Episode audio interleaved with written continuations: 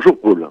À l'occasion de ce dernier billet avant la trêve de l'été, j'aimerais aborder deux thèmes qui ne peuvent que nous interpeller.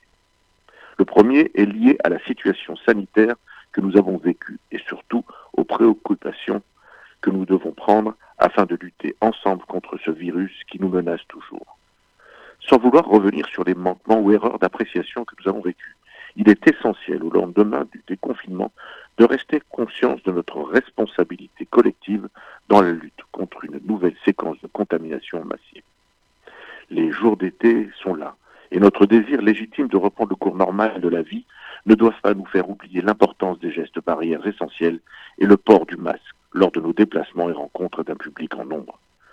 Se laver les mains et éviter les contacts directs restent et demeurent les seuls moyens dont nous disposons afin d'éviter le pire. Alors, tout en reprenant le chemin de nos restaurants, de nos cafés, de nos cinémas, de nos rencontres avec nos amis. N'oublions pas cet ennemi qui nous a fait tant de mal et tous ceux et celles qui ont été victimes. La vie est belle, l'été est là, la joie de vivre pleinement nous envahit, et c'est plus que légitime, mais pour vous, pour vos proches, pour nous tous, n'oubliez pas de vous protéger. Le second sujet que je veux aborder est le thème de la confiance. Depuis quelque temps, nous avons régulièrement des informations qui nous troublent quant à l'indépendance de certains corps essentiels de notre société. L'indépendance de la justice et les dernières révélations sur les affaires Fillon, Sarkozy et autres dossiers ne peuvent nous laisser sans interrogation. Sans parler du fond de ces affaires que seule la justice tranchera, il est plus qu'inquiétant de voir que les procédures ont été rentachées. Dans les temps troubles que nous vivons, ce genre de trouble ne fait que renforcer les populismes qui attendent chaque faux pas de la démocratie.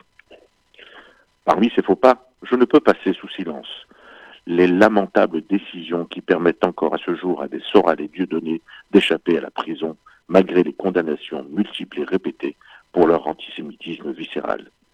Comme pour la loi sur la haine sur Internet, la liberté d'expression arborée en bouclier par des défenseurs de ces deux personnages immondes leur a permis encore d'échapper à leur mise hors d'état de nuire. Aujourd'hui encore, ces deux antisémites vont pouvoir diffuser leur venin en toute impunité.